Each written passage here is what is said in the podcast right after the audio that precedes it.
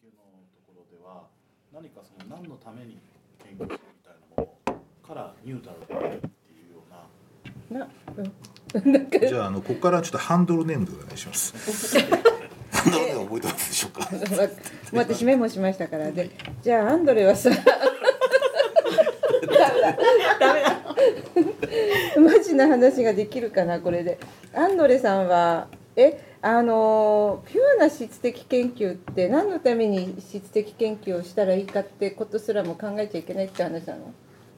えーっと例えば、うん。あの実際にはどれだけピュアであるのかは別にして、うん。だから例えば方法論的エポケーであったりとか哲学的には方法論的エポケーって言われてますけど自分の立ち位置そのものすらこうこう疑う疑いに疑いを重ねる中で全くその空白の中に何かあの直接その触る触るものというかうん。触れるものそのものをリアリティとして感受せよっていうようなあのところが多分極点なんですよね。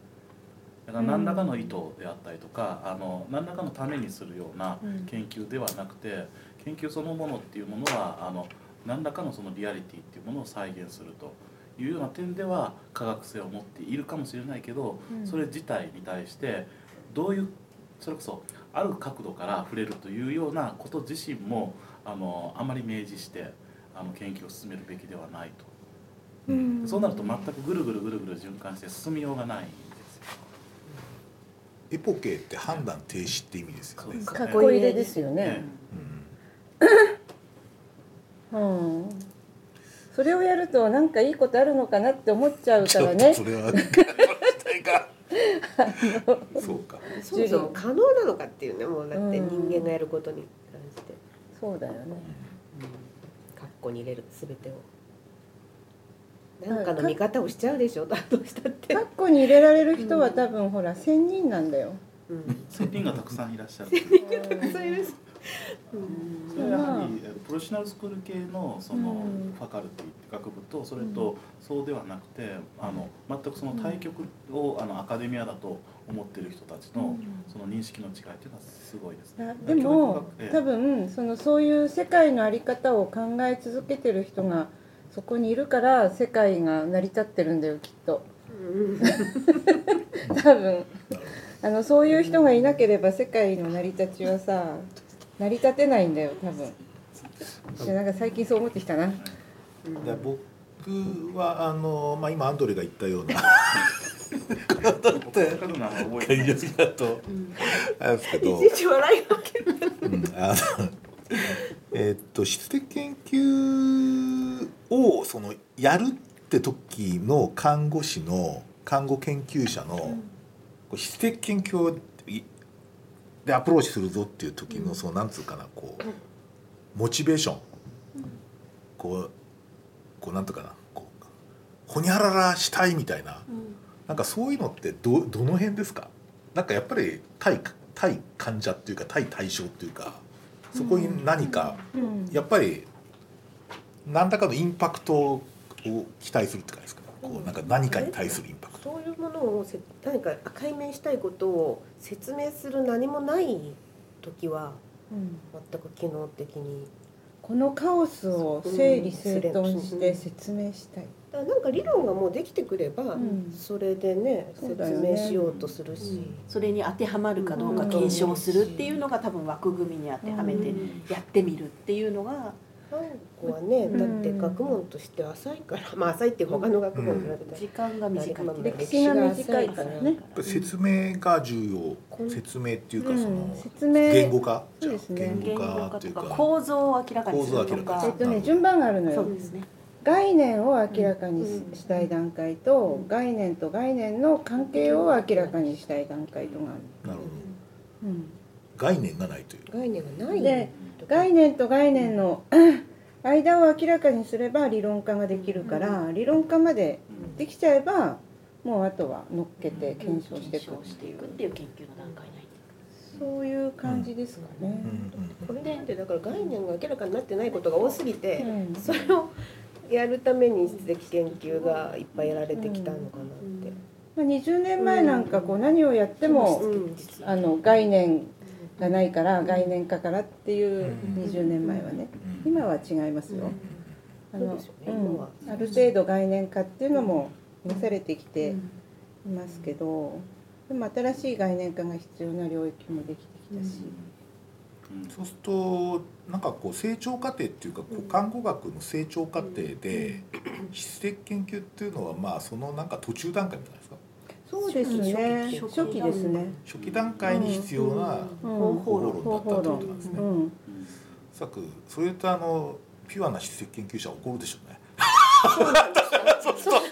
まあ方法論的エポケはしてませんからね、うん。なんかもうなんか完全にこのためにこのメソドロジーを使う、うん。次はこのためにこれをする、究極の目的はうん。いい看護を生み出すためってそうそういうですね処方的って言われたらそうかもしれないです。だから目指してる先が何だかわからないものをじゃなくってうん。患者のためになることを探すっていう究極の目的がそのすごく処方的な目的があっての看護学だから。なるほ学問の目的がそこにあるみたいなうん世界を守ろうとは思ってないのよね。患者さんの状態が良くなるとか患者のためになることは何かっていうのを追求するための学問だから。人文社会科学の中ではやはりそのそれがやっぱりレフトウィング一番その極端な左の左で左というか、あるまあ、どっちが右でも左でもいいですけど。要すじゃあるにあ。北極と南極って話なんだね。両方とも草木が生えないけどね そのレフトウィングがやっぱりあれなんです。プロフェッショナルスクール系の学部です、で中間に社会科学系があってそのあのう。ん反対が人文系うんの極端なところ。なるあじゃあ哲学、教育学、法間学。にあの法学は教育学と同じくプロフェッショナルスクール系ですね。うんだから経済学であったりとか経営学とかっていう、まあ、経営学の中でもプロフェッショナル寄りのものはありますけど経済学や政治学っていうのは中間にあって、まあ、それはあのそれこそウェーバーとかのようなあのぎウェーバーの議論にあるようにあの自分がどういう立ち位置で議論しているのか自身を自覚していることが大切である。それ自身はあのやっぱり社会科学っていうのは理論と歴史と政策っていうような大きく3つのカテゴリーの中のその重複した中で研究を進める以上はどうしてもそのその何だか立ち位置の不可性っていうのはあの存在してしまうと。でそうしたものは存在している以上を自覚しなければいけないと。自分はどの立ち位置からものを切り取っているのか自体に対して自覚的であれと言うんですけどあの極端なその人文系の人たちっていうのはその立ち位置そのものがあの価値を帯びていないっていうというか特定の価値を帯びてないというかあのなんていうか特定のその政治的っていう表現をすると分かりやすいかもしれませんけど特定のリアリティに立っていないと。だから自分の立ち位置そのものが完全な観察者の立場から物事をテオリアとしてテオリアってテオリア何感想っていうんですけど頭の思考の中だけで完結する世界そのものをこう築き上げると。現実の世界との接点を持たなくても物事をその作り上げられるというような感覚の極点にあるのが、まあ、哲学であったりとか。まああれですよね。なんていうかこう究極のヒッキーなオタク。でも実はそのあらゆる学問の中でそうしたその区分ってありまして、すみませんね今日いっぱい話してるんですけどうぞどうぞありがたいですよね。収録してます今日のすごいありがたいです。一週間なかったのですごくあれですいやアンドルですあ違う。後でだった。オスカルじゃ女だよね。いやあの例えば言語学の中でも意味論と統合論先ほどの話で言えば統合論とそれと語用論っていうような大きく分けると3つぐらいのその考え方というか研究分野があって意味論あの統合論っていうものがそれこそ概念と概念とのつながりであったりとかそれが文になってでさらにそれがつながってその文章になるみたいな枠組みで物事を考える分析する立場ですよね。語用論っていうのは誰があのその言葉を使うのかという使い手主体とそれと使われる言葉というようなものの関係から分析を進めるもの。意味論っていうのは本当にその意味の応質であったりとかはっきり言うと一番その言語の中で難しい詩詩的な言語であったりとかをどうどのようなものとして捉えるのか。言語化されえないというか例えば通常の意味であれば言葉として通じないような言葉ですね、意味を持たない言葉をどのような文化圏がどのような形でその意味として捉えるような例えばある活気があってある時代にある場所でそうしたものが意味として成立するであったりとか意味が生まれ出すようなものを考える立場であったりとかあるのでだから結局そのどのような学問っていうか人文系の極北にある言語学においてもやっぱり立ち位置っていうのは多様であってその方法論的にはその大きくその3つぐらいのあ立場で分けることができるというようなものが一般的な理解とそしたら理系で言ったら理系の数学。あこっちはあると思います、ね、数学？数学。数学はおそらく理論物理。統統合論系ですよね。理論物理とか、ね理論物理は本当に純粋なあれですね。理論物理と哲学はセットな感じがありますよね。ねじゃあこっち側は？こ学系ですね。っち側は？もう極要するに極難あの極ですね。あ極極っていうか極極理系の極ものすごい実践的な。実践工学。実践的なのは極差じゃないんですか。あまあまあいいや。何でもいいんだけどとにかくこっち側。うん。こっ反対。反対。そうかそう工学？工学？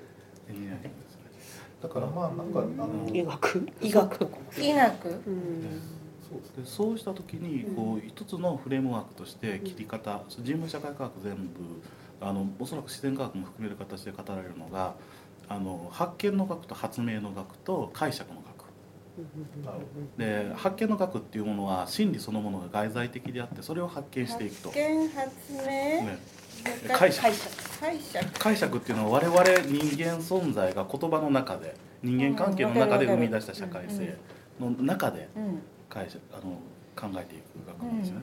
で発明の学っていうのは、あのその外在的な存在に対してアクションを起こして何か新しいものを生み出していく、うん。工学なんか。工学とかがそうですよね。うん。うんだからあの わかりやすくその数学や天文学みたいなものっていうのは、うんあのその発見の学うんうんに位置づけられる。そうですね。医学は？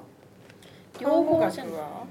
医医学は基礎医学っていうのがあってこれがどっちかっていうとまあ究極的に発見の学ですよね。ノイエスうん。ノイエスね。あの出すっていうね。それがうん。あのなんというか例えばある診療科の基盤としてノイエスを発見する科学があるっていうところが偉そうな顔です。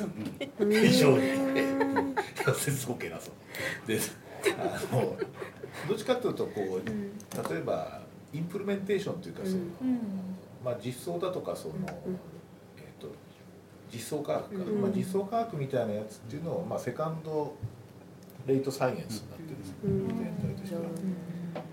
だから普通にこう医療をやって例えばそのじゃあヘルスサービスこうした方がいいんじゃないかとか、うん。うん。そのだから臨床研究っていうこと自体がもう2番目に見られてるんですよ。だから本当ここ十数年前までは臨床研究では PhD 取れなかったです医学う部それはその PhD に値しない学問であるという考え方です。だから今最近変わりましたよ。へー全部変わったけど、うん。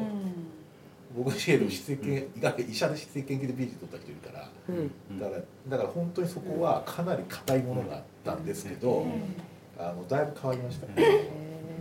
いやな先生ここ P で。聞いて呼大丈夫です。呼吸器内科の医師にはい。コンサルを受けてうん。何のコンサルかっていうと質的な研究をやりたい。それもあの自分がやっているその実習で、うん。そのロールプレイをさせているんだって、学生さんに。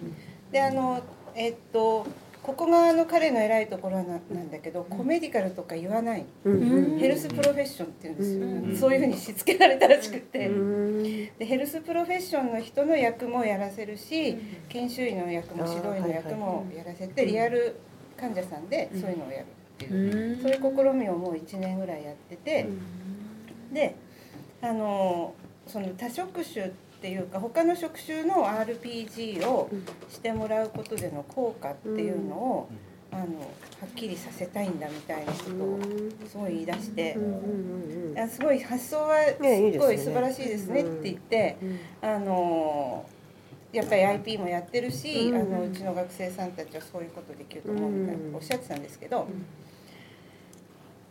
あのなんていうんですかね何からやりますかって言ったら、うん。まず看護計画がある投薬計画があるっていうことを、うん。あの医学部の学生に教えなくちゃいけないってすごい思ったっていうわけ。うん、で自分たちが診療計画を立てるように、看護学あの看護師や薬剤師がそういうプランニングをして患者さんのアセスメントをしてうん。目標を立ててそれであの何かしらの意図的な活動をしてるっていうことをとにかく医学生に教えることがまず第一歩だと思っていてそういうことにご協力をいただきたいみたいなことです。医学生って何もプランなしで動いてると思ってるんですかね？たなんかねあの何もない、何もない。無意識のうちに、うん、何もい。や。あるないっていうことの概念がないんじゃない？いやいやいやそうじゃないと思うの。あのねうちの学生さんはあのステップ2も3も4もやってきてるから、うんうんあそっか計画うん、ね。であの5だって一緒にやるんだから、学生さんがあのプランニングして患者さんに何かするっていうことは多分知ってるんですよ。あの看護学生がいろいろなことを考えて何かをしている。だけれども臨床実習でクリニカルクラークシップに行った時に世界がガッて縮まっちゃうんですよ。医師だけの世界うん、それに風穴を開けたのがクリニカル IP だったんだけどそれ向こうの世界にの人にしてみるとなんかびっくり仰天みたいな感じだったらしくってその担当の指導医がそもそもびっくりしたと。あの看護師さん看護計画立ててるんですねって。だからそこえだからそのとあのコンサルしてきた K K 医師が。ああ某医師が。経営某医師が。そうなんですか、うん学生の方がむしろ知ってますよね。学生のも知ってると思いますよって言ったらさなんかシーンとかってしていやでもちゃんとなんかそこどういう意図でそういうプランニングをねあのしているのかっていうことを話す機会を医学生にも取りたいし自分がどういうふうな診療をどういう意図でしているのかっていうことを看護学生にあの伝えるっていうことはすごい大事だと思ってなんかほらなんか基本がピュアで頭がいいから。思い立ったらさ、うん。こうザーっていっちゃうんだなっていうのが、こう要するにこっち側からこっち側に 触れてしまったんですね。みたいな。のを昨日聞いてね。なんかバーバラはすごい病棟経験が長いと思うんですけど。あはい。バーバラ。バーバラはい。いきなりあこれ食べようと思ってたのに。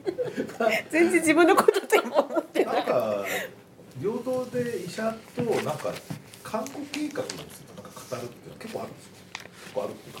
病病棟で看護計画ではほにゃららみたいなそういうこう会話が看護サイドではほにゃらら看護サイドではほにゃららするけれども多職種の間で看護計画について実はこういう計画させてんだけどみたいなっていうのはあんまりないですか？意図的に看護計画はっていうようなことは表現としては出ないですけどその看護計画をもとにして医師にどういうふうに動いてほしいとかいうそのその先のことについて議論するときにこっちにはあるけどあのこういう意図でこういう計画を立てたんですけどっていう前提として共有するってことはないかああなって。逆に言うとだから言説としてこうあのほにゃららの方がこういうふうにしてみたいですがみたいな話が例えば医者にとってそれ個人的なステートメントとして感じるのかな。あだから背景にこうプランだとかディスカッションがあって出てきてるっていうふうに見えないやあの看護師が看護師が多分そういうこうあの看護チームのステートメントとして伝えてるチームと、あのリーダーの見解として伝えてるチームと見解すらも伝えず「先生なんとかさんですけどなんとかなんですけど点点点」ってやってるやつと、そうねそう。ねうん、パターン的にはそのぐらいあると思う。うん。そっか。ランニングしていることから来ているっていうのが伝わらない表なん現か誰の建設かっていうの？まあ今ジュリエットが言ったような。ですねジュリエットが言ったような誰誰の言説かっていうかそあの言葉が誰のものかっていうのはおそらく結構医者の場合はおそらくなんか計画立ってるのって主治医だったりするから、おそらくそのその主治医の計画っていうのはこう、その個人の言説出てくるけど、おそらく誰の言葉かって意外に分かんないかもしれないですね。いやなんか内科医は特に個人のプランニングですよね。まあそうですね。昨日もその K 医師と喋ってると、その指導医担当医がいることだから自分はあのそのそのことを確認してからじゃないと、あの看護学生には伝えられないけどみたいな、そうそういう言い方なんですよ。こうくっきり分かれてる。でも看護計画はね、うん。あの看護計画なので、あのまあ受け持ちはいるんですけど、うん。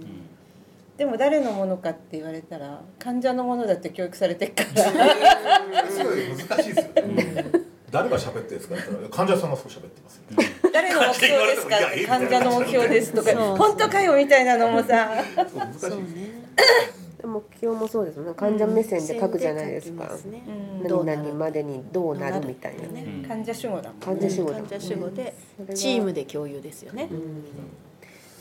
医学生薬学生に書かせると医学教育では言われてないかな、うん。確かにな。自分たちがどうするっていう主語になりますよね。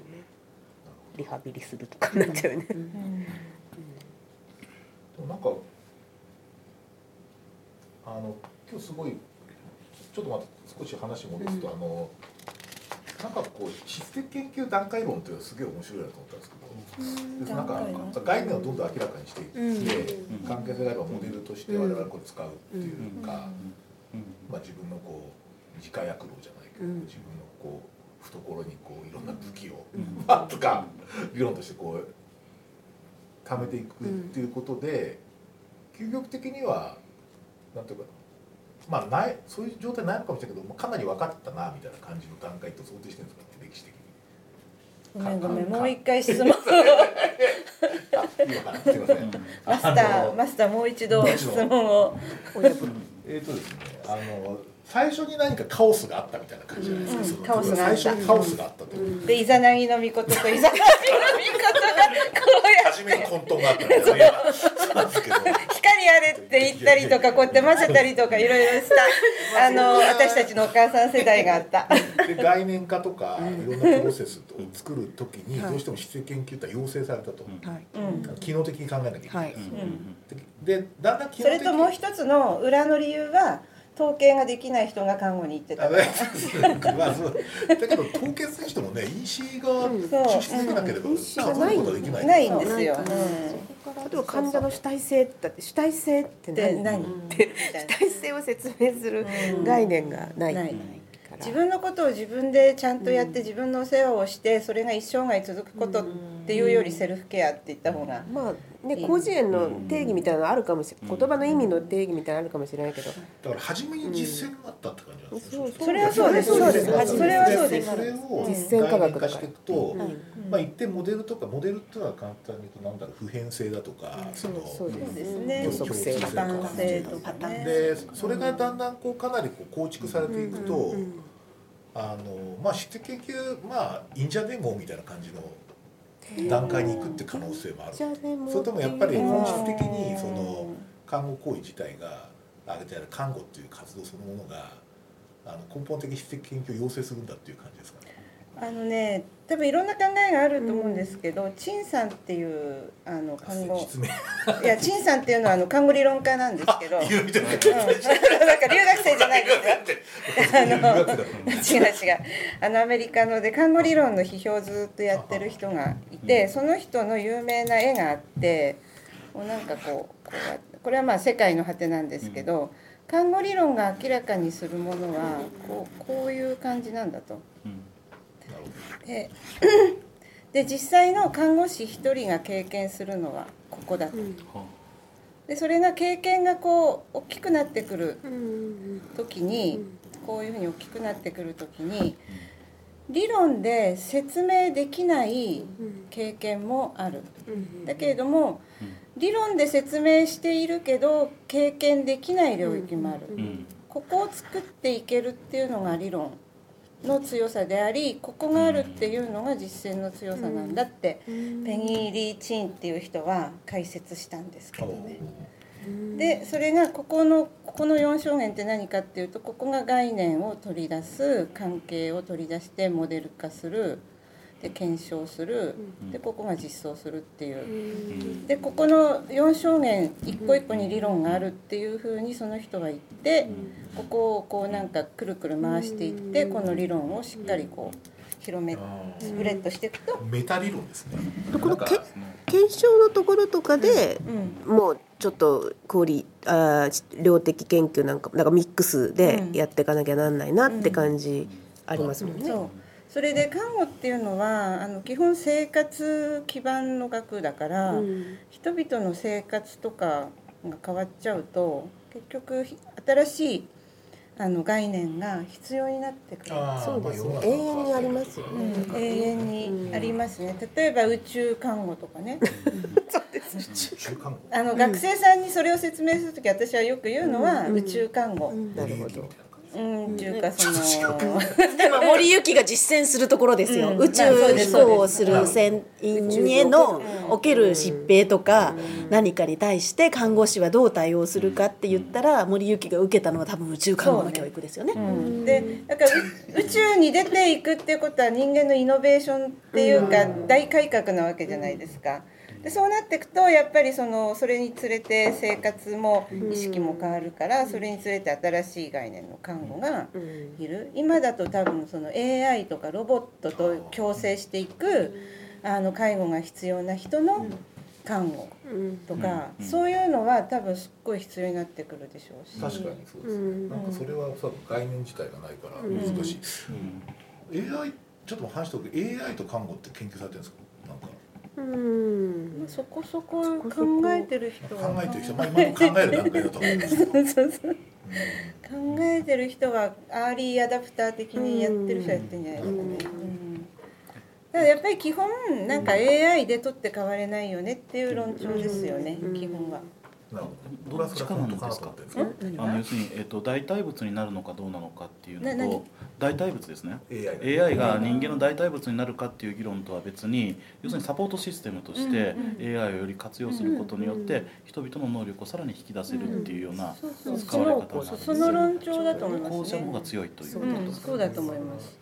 なんかね僕はねもうちょっと悲観的なんですよ、うん。かなり批判悲観的。悲観的。悲観 AI に関しては相当僕はやっぱりかなり来るだろうなと思っていて、い石は食われると思や相当食われますね、うん。あのまあここではっきり言えませんけどもいくつかの蚊はなくなると思います、うん。まあそれは別にいいんですよ。じゃなくてそのやっぱりあのテスラのねイーロン・マスクとかがやっぱり AI 制限しろって言ってるのは、彼にしてそう言わせてるので、おそらくかなり恐ろしい状況になるんじゃないかというふうに僕は思っていてやっぱりあのターミネーターの世界ね。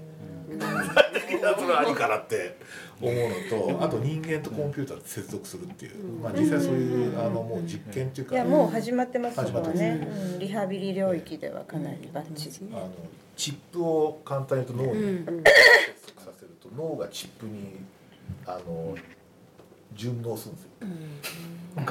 その脳に当てはまるチップなんて作れないと思ったら実は脳の方が可塑性があるので。そうだね。あの順応リハを同じ運動をさせることによって、そのリハビリしていくとだんだんこっちが馴染んできて、動くようになるって話になってるので、だからやっぱりすごいちょっと信じられないような僕は進歩がかなりあるなと思っています。あまあそうですね。それはおそらく倫理学でも今その最先端なのがそれこそロボット AI がいかにしてその人間の同一性というものに対して介入する存在になるのかっていうのとそれこそ先ほどおっしゃられた宇宙倫理。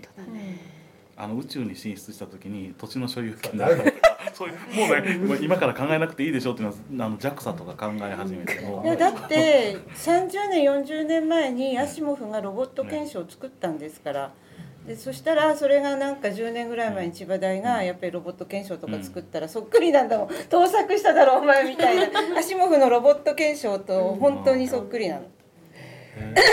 あそれで私はなんで今介助犬の研究を始めたかっていうと介助犬っていうのはさロボットとか AI の究極こっち側にあるわけじゃないですか。でなんか積損の人だからロボットに解除されたっていい話なんですよ。実際解除ロボットあるんだから。だけどなぜ犬。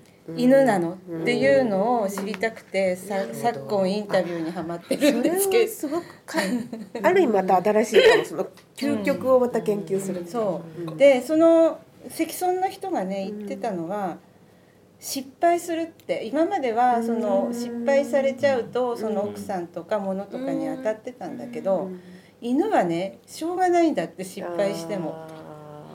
失敗を許せる存在がね犬なんだって。許せる許せるの失敗してもだからもうしょうがないなって。でそういうふうにしょうがないなってじ思う自分っていうのがすごいこう。す。すごいこう成長した感があるらしいのであとね目が合うんだってこう、うんほらなんかあの犬は。犬ってさ疑いなく見てくるじゃんじーって。もうその目が、あのやっぱり自分には今必要でしばらくはあの介助犬を使うと思って。うん、そこには AI はないよね。相互作用が